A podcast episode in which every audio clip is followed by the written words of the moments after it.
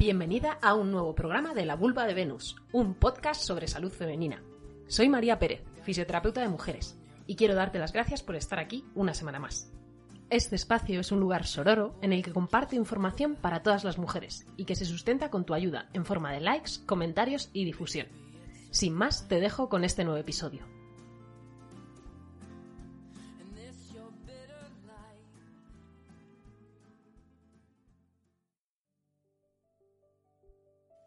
La vulva es bella. De la vagina dentata a la adoración del Ioni. Por Josep Lapidario, publicado el 1 del 12 de 2012 en la web de la revista Jotdown. ¿Podría el lector o lectora coger un bolígrafo y garabatear un pene y unos testículos en algún posit cercano? Y ahora, ¿podría dibujar una vulva con sus labios mayores y menores y su capucha clitoral? La escritora Mitu M. Sanyal, autora de Vulva, la revelación del sexo invisible, llevó a cabo un experimento similar con un buen número de mujeres, hallando que muy pocas sabían dibujar una vulva reconocible y anatómicamente correcta. Su conclusión, con la salvedad de las ilustraciones médicas, solo vemos imágenes de la vulva como productos de las industrias del porno y de la higiene. La vulva es representada en el imaginario colectivo occidental como una ausencia, un hueco, un agujero, un espacio en blanco. Para la simbolización del sexo de la mujer, el imaginario solo provee una ausencia allí donde en otros casos hay un símbolo muy destacado, en palabras de Lacan. El clítoris y los labios se tornan invisibles. Solo se tiene en cuenta la apertura vaginal considerada como una ausencia. Cuando sí se admite la existencia de la vulva, es tratada por los imbéciles con asco, prevención o rechazo.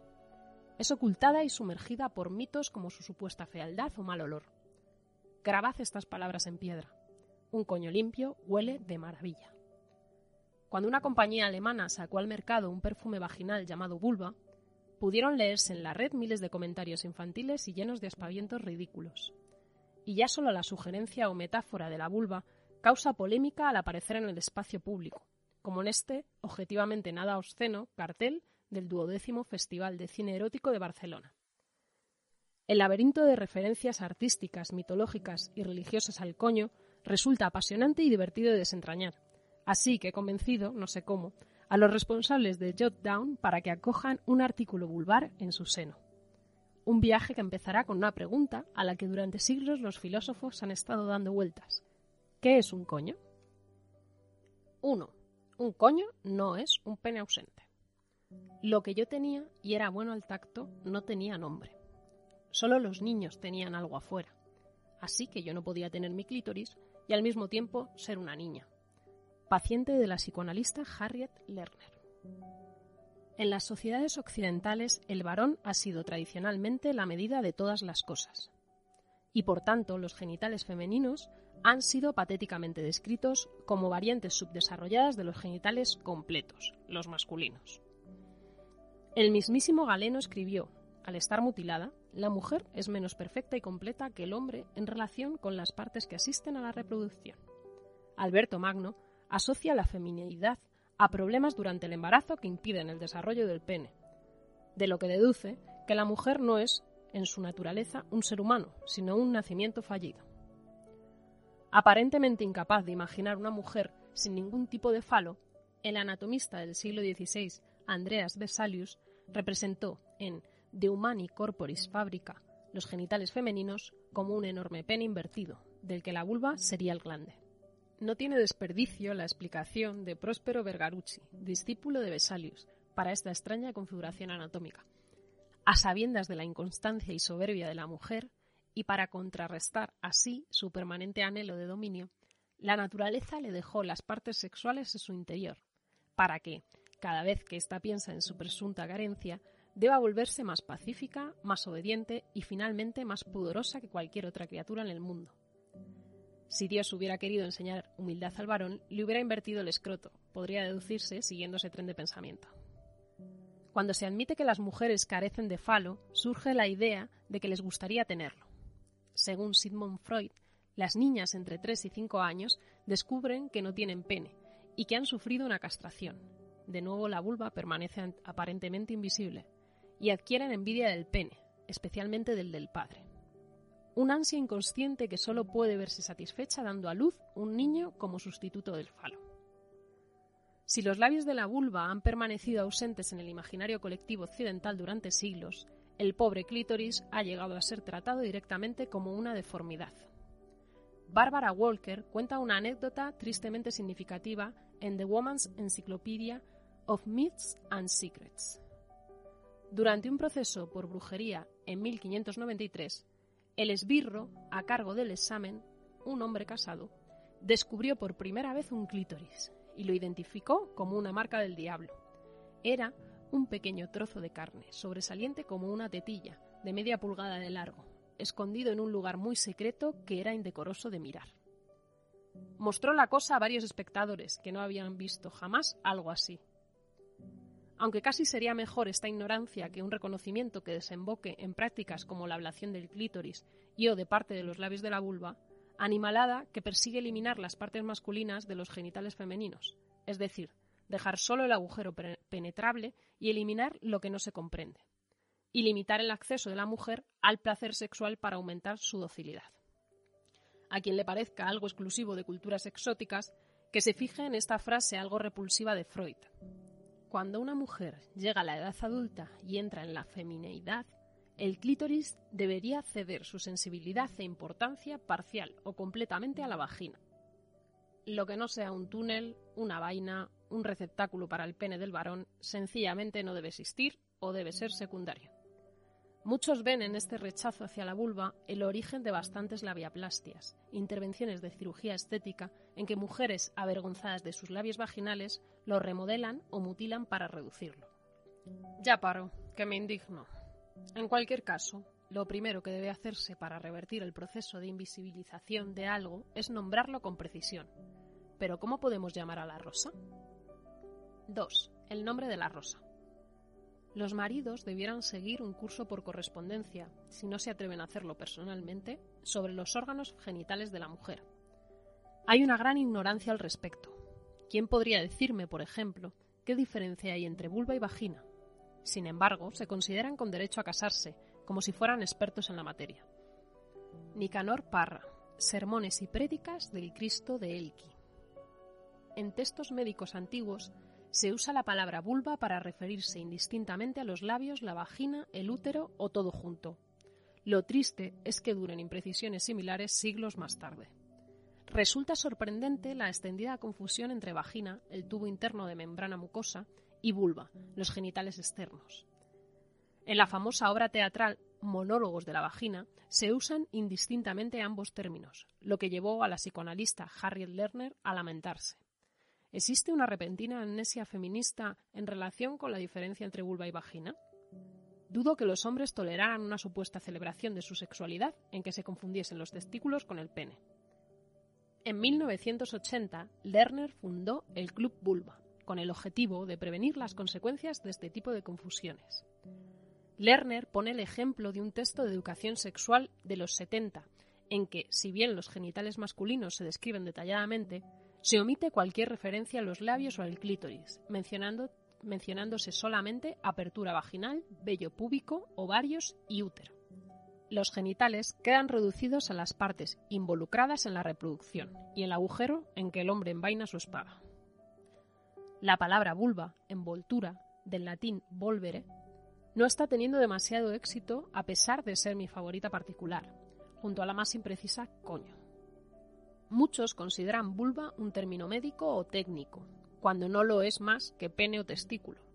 Otros se limitan a hacer chistes diciendo que vulva suena a marca de coche sueca. Sin embargo, vulva es una palabra preciosa. Su V repetida remite al triángulo genital, al vello púbico y a V de vendetta. Bueno, a esto último quizás no, pero en cualquier caso es mejor que las alternativas. Y es que muchos nombres para el genital femenino van asociados a la vergüenza o la ocultación, ya desde el sinus pudoris, cueva de la vergüenza, o el inonesta, usados por Isidoro de Sevilla. En alemán, los labios mayores y menores son Schwammlippen, literalmente labios de la vergüenza, y el triángulo púbico es el Schwammdreieck, triángulo de la vergüenza. Eso cuando se utiliza un nombre cualquiera, y no se ocultan los genitales femeninos como las partes o el allí abajo, que recuerda Gloria Steinem. Allí abajo. Esas eran las palabras, pronunciadas raras veces y en voz baja, con que las mujeres de mi familia llamaban a los órganos sexuales femeninos, tanto internos como externos. Ante estas alternativas, en este artículo reivindicaré tres palabras: vulva, coño y yoni, nombre sánscrito que, como veremos más adelante, tiene implicaciones tántricas y religiosas. En la University puede encontrarse un recopilatorio de nombres de la rosa en varios idiomas. Es un mito que los esquimales utilicen 100 palabras para designar a, la nieve, son más bien 10 o 12. Pero sí existen 27 nombres árabes llenos de matices para los genitales femeninos. En el manual erótico del siglo XVI, The Perfume Garden, se recogen desde el genérico, el fjord, abertura, valle, hasta los muy específicos, el deukak, aplastador, para referirse al yoni capaz de apretar y comprimir el pene durante el coito, el hard, cálido, para el que emite un intenso calor propio, o el hacene, hermosa, para la vulva de una simetría y belleza tales que hace imposible dejar de mirarla fijamente. Lo que nos lleva a una pregunta desasosegante. Si mirar fijamente el sol puede dejarte ciego, ¿puede resultar peligroso mirar directamente un coño? 3. En las fauces de la vagina dentata. ¿Tan misterioso es esto? Es mi vagina, no la esfinge. Miranda, en Sexo en Nueva York. Freud hablaba del miedo a la castración que experimentan los niños al darse cuenta por primera vez que las niñas no tienen pene. Confieso que no he visto una mejor demostración de ese pánico primordial que en esta escena de Dragon Ball en que Son Goku descubre la vulva de Bulma. En cualquier caso, no hace falta mucho psicoanálisis para deducir que muchos hombres sienten miedo por lo intrínsecamente femenino. En lo simbólico, los atributos masculinos se asocian tradicionalmente a obeliscos apolíneos y a la razón, mientras que los femeninos han sido vistos como propios de la oscuridad irracional, el miedo o el asco. En palabras de la investigadora feminista Toril Moy, el falo es entendido a menudo como una forma completa, homogénea y sencilla, en contraste con el caos aterrador del genital femenino. La materialización más evidente del miedo a la castración es la imagen de la vagina como grieta peligrosa y sangrienta, armada de dientes afilados, la vagina dentata.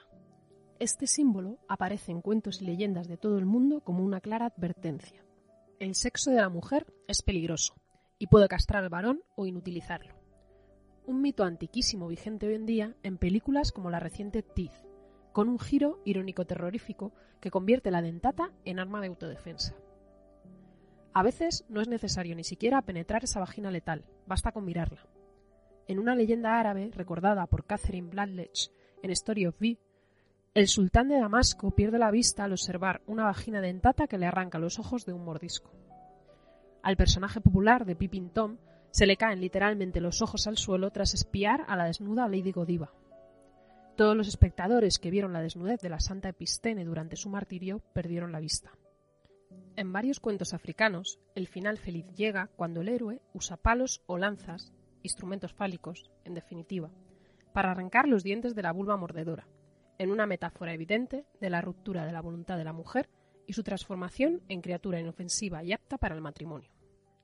De forma menos literal, pero con el mismo trasfondo, en la fierecilla domada de Shakespeare, Petruchio le arranca a Catalina los dientes de su intelecto y su sarcasmo, domesticándola hasta convertirla en una cuasi lobotomizada criatura que acaba recomendando a las mujeres que pongan sus manos como señal de obediencia a los pies de sus maridos. Otras visiones de la dentata sitúan su origen en el hecho de que tras eyacular el hombre queda exhausto, exprimido, devorado por la mujer vista como una vampira de energía vital. Dice Camille Paglia en Sexual Personae, polémico libro que merecería un artículo para él solo, la vagina dentata no es una alucinación sexista. Cada pene es disminuido por cada vagina, del mismo modo en que la humanidad, varón y hembra, es devorada por la madre naturaleza. Paglia ejemplifica esta identificación natural con un fragmento de A Contrapelo, de Wiseman, en que un hombre es atraído magnéticamente hacia los muslos abiertos de la madre naturaleza, hacia las ensangrentadas profundidades de una flor carnívora de hojas afiladas como sables. Es curioso este pánico primordial masculino hacia los dientes simbólicos de la vagina, y que, sin embargo, esté tan extendido, afortunadamente, el gusto por la felación realizada por una boca repleta de dientes auténticos. Pero la simbología de la felatio, que la hay, y mucha, queda para otro artículo futuro, si no me devora antes alguna dentata, o me echan de Jotdown por pervertido. 4. La adoración del Ioni. Su parte inferior es el altar sacrificial, su vello la hierba sagrada, su piel el origen del soma. Los labios de su Ioni son el fuego central. Muchos mortales atraviesan el mundo sin virtudes, especialmente los que practican la unión sexual sin saber esto. Brihad Aranika Upanishad 6. En contraste con el pánico de la dentata, los genitales femeninos han sido vistos también como lugares sagrados y curativos. Existen mitos y leyendas en varias tradiciones en los que la exhibición de la vulva en un momento crítico ha ahuyentado a los demonios, resucitado a los muertos o incluso salvado al mundo. En el artículo Striptease del especial aniversario de Jotdown hablé del mito de Baubo, la diosa que salvó a Demeter de la desesperación, contándole chistes obscenos, riendo y mostrándole su vulva sanadora. Inanna, la diosa sumeria del amor y de la guerra, estaba muy orgullosa de sus genitales. En los himnos a Inanna podemos leer: La diosa lanzó gritos de júbilo por su vulva, tan hermosa de contemplar, y se felicitó a sí misma por su belleza. Inanna también aportó su granito de arena al debate sobre el nombre de la rosa al declamar: Mi vulva, el cuerno, la barca celestial llena de deseo como la joven luna. El poder apotropaico, es decir, protector, del coño, se manifiesta en las Shelana Gigs, esculturas de mujeres con una sonrisa maníaca en la cara y las manos abriendo de par en par los labios de la vulva. Se encuentran en iglesias románicas y castillos, especialmente en Irlanda, y su situación estratégica frente a puertas y ventanas sugiere que protegen contra el mar y la muerte. El culto religioso a la vulva, o hablando con propiedad, a Yoni, se encuentra extendido en muchas sectas hindús, en general en relación con el masculino lingam. El yoni de la gran diosa Kali manifiesta el poder generador de la naturaleza. En palabras de Ajik Mukherjee, director del Museo de Arte de Nueva Delhi, en Kali, de Feminine Force, el yoni es alabado como un lugar sagrado, un punto de transferencia de fuerzas sutiles, la puerta de entrada a los misterios cósmicos. En las esculturas, la diosa es representada yaciendo sobre su espalda, las piernas abiertas para el culto, o con los pies muy separados mientras su adorador bebe bajo el arco de sus piernas el Yoni Tabba, la esencia sagrada. En el Yoni Puja, o ritual de la vulva, la vulva de una mujer viviente, o su representación en piedra, madera, pintura o metal, son adorados como símbolo de la diosa. Merece la pena detenerse en este ritual del Yoni Puja y comprender que es un rito religioso, desprovisto de contenido directamente sexual, a pesar de que una de las formas de, celebrarlo es bebiendo cinco líquidos derramados en la vulva de una sacerdotisa. Sobre el yoni de la mujer se vierten consecutivamente agua, yogur, miel, leche y aceite, que son recogidos con un cuenco situado entre sus muslos. El contacto íntimo con la vulva purifica estas sustancias, que representan los cinco elementos de la cosmología hindú, antes de ser consumidas por los asistentes al ritual. El Ambubachi Mela es un festival realizado en Assam en honor de la menstruación anual de la diosa tántrica Kamakia, un aspecto de Kali. Durante las celebraciones se depositan ofrendas a la diosa frente a una abertura vulvar abierta en la roca de la que emana un riachuelo subterráneo. Los peregrinos tocan esta agua sagrada del yoni y beben de ella. En esta misma familia de rituales se engloba el segundo nacimiento, un ritual similar al bautismo en el que los creyentes pasan a través de un gigantesco yoni de madera o piedra, tras lo que se consideran renacidos a un nuevo mundo espiritual. Parece que al fin estamos por el buen camino. La vulva como señal sagrada, pliegue cálido y acogedor del cosmos, puerta entre estados de la conciencia. Ya podemos declamar que la vulva es bella. 5. La vulva es bella. Eduquemos a una generación sin chistes de babosas y pescados, con respeto por los ciclos mensuales femeninos en lugar de asco, vergüenza y dogmas religiosos. Regalémonos más imaginería genital femenina en mitos, arte, joyería, libros. Kirsten Aderberg. Todo el arte de la humanidad empezó con el dibujo de un coño. Durante unas excavaciones recientes en la cueva francesa de Abri Castanet se encontraron diseños vulvares grabados en la pared de roca hace 37.000 años. El arte rupestre más antiguo del mundo. Estos grabados, junto a otros similares hallados en las cuevas de Fontainebleau, o la aparición de estatuillas de Venus como la de Willendorf o la de Hohlefels, con la vulva muy acentuada, han sido interpretados como elementos de rituales de fertilidad y adoración de diosas madres primitivas. Para encontrar hoy en día vulvas grabadas en las paredes no tenemos que irnos muy lejos.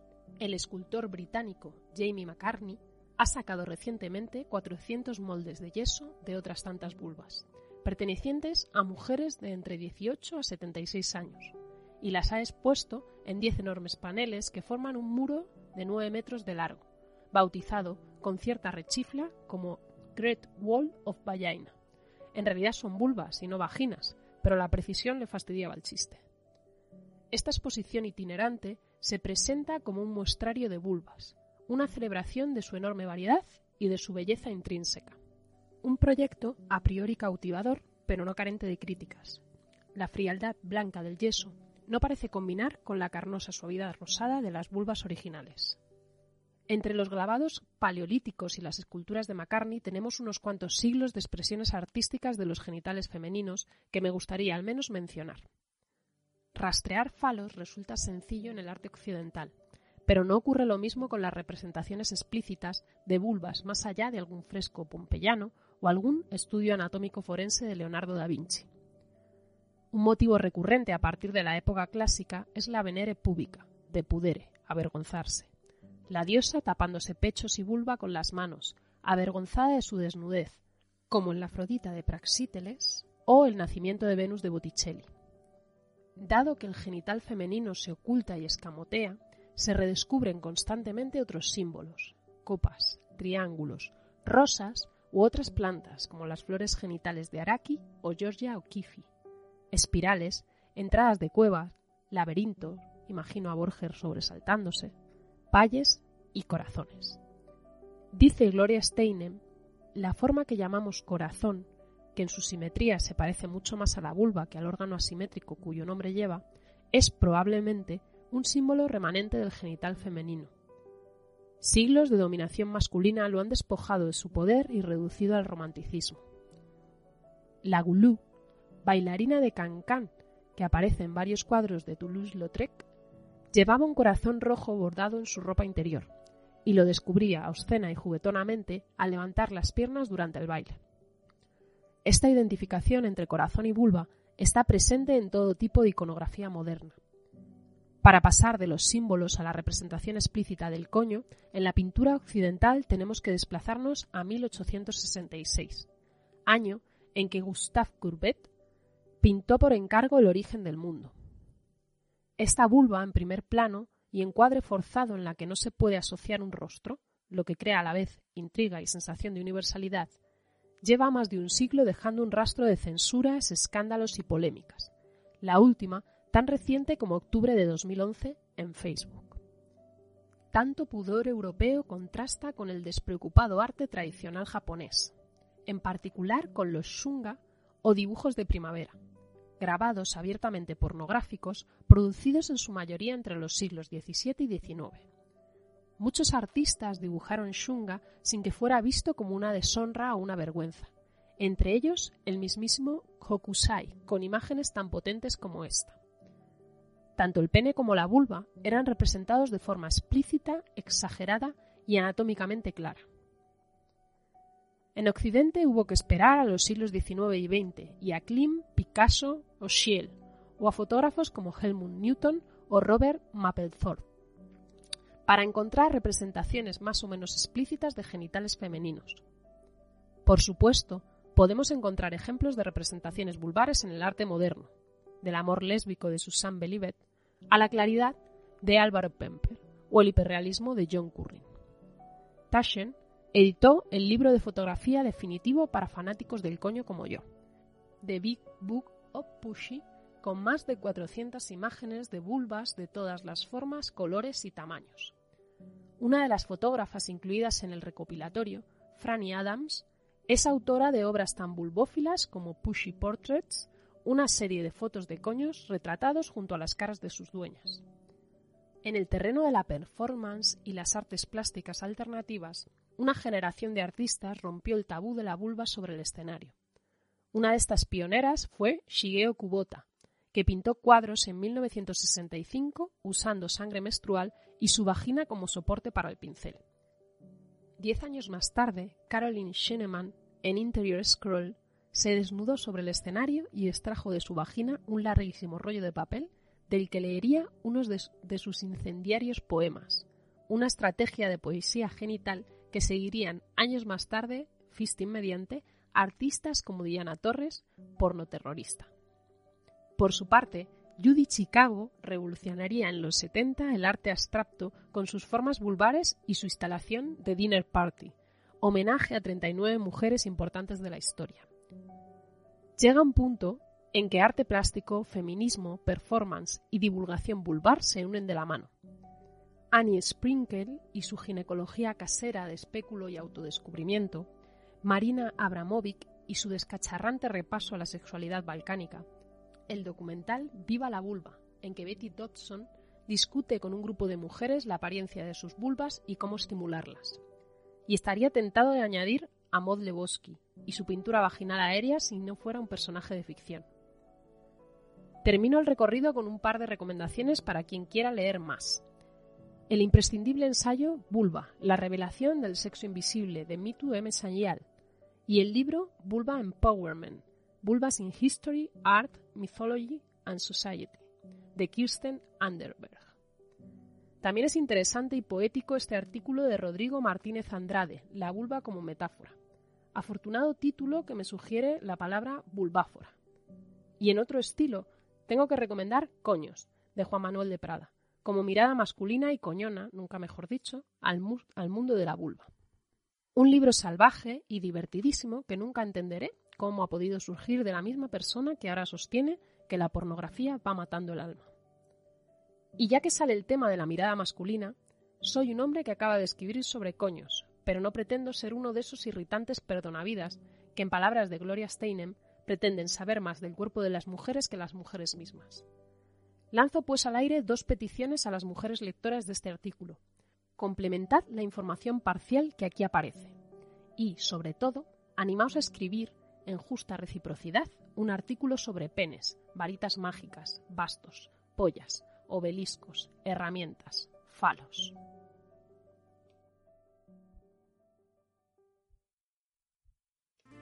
Hasta aquí el episodio de hoy. Recuerda que me puedes encontrar en mi web concienciamujer.es, en mi perfil de Instagram maría-mujer y en Facebook como Conciencia Espacio Terapéutico Integral.